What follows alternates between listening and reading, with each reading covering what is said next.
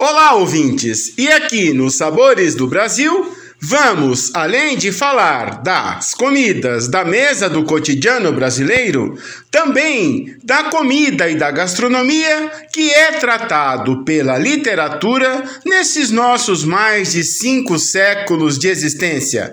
Pois bem, a comida da mesa brasileira foi contemplada em muitas obras de vários autores, inclusive na medida certa de uma grande extensa pesquisa promovida pelo um famoso historiador e folclorista Câmara Cascudo, que dissecou a gastronomia brasileira e as suas muitas influências.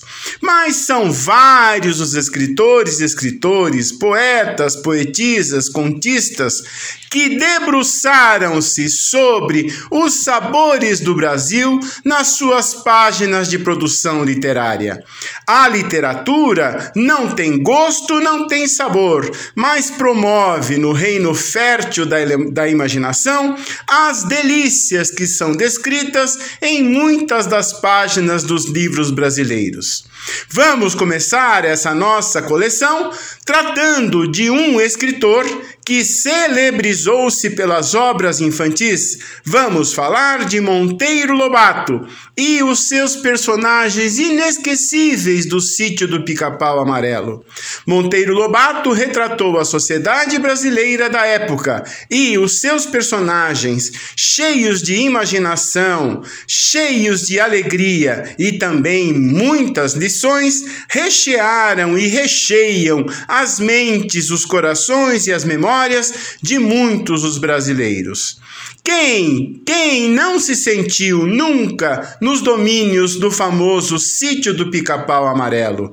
Quem não se imaginou ouvindo os conselhos que se diziam por ali, as reinações de Narizinho, as caçadas de Pedrinho, a sabedoria do Marquês de Sabugosa, a irreverência da Emília, o carinho de tia Anastácia, enfim, tantos personagens que enriqueceram e enriquecem a cultura brasileira com seus usos e costumes. Monteiro Lobato, além de escritor, foi também jornalista importante e o seu legado permanece e é, na verdade, um dos grandes patrimônios da literatura nacional.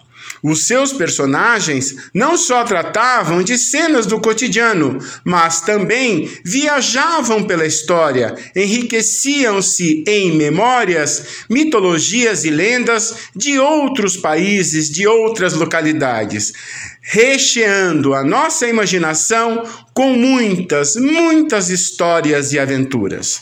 Monteiro Lobato, por várias e diversas vezes, coloca a personagem tão querida de tia Anastácia às beiradas do fogão, ora produzindo delícias, ora produzindo conselhos e também enriquecendo com o seu rico patrimônio cultural as memórias das crianças do sítio do Pica-Pau Amarelo.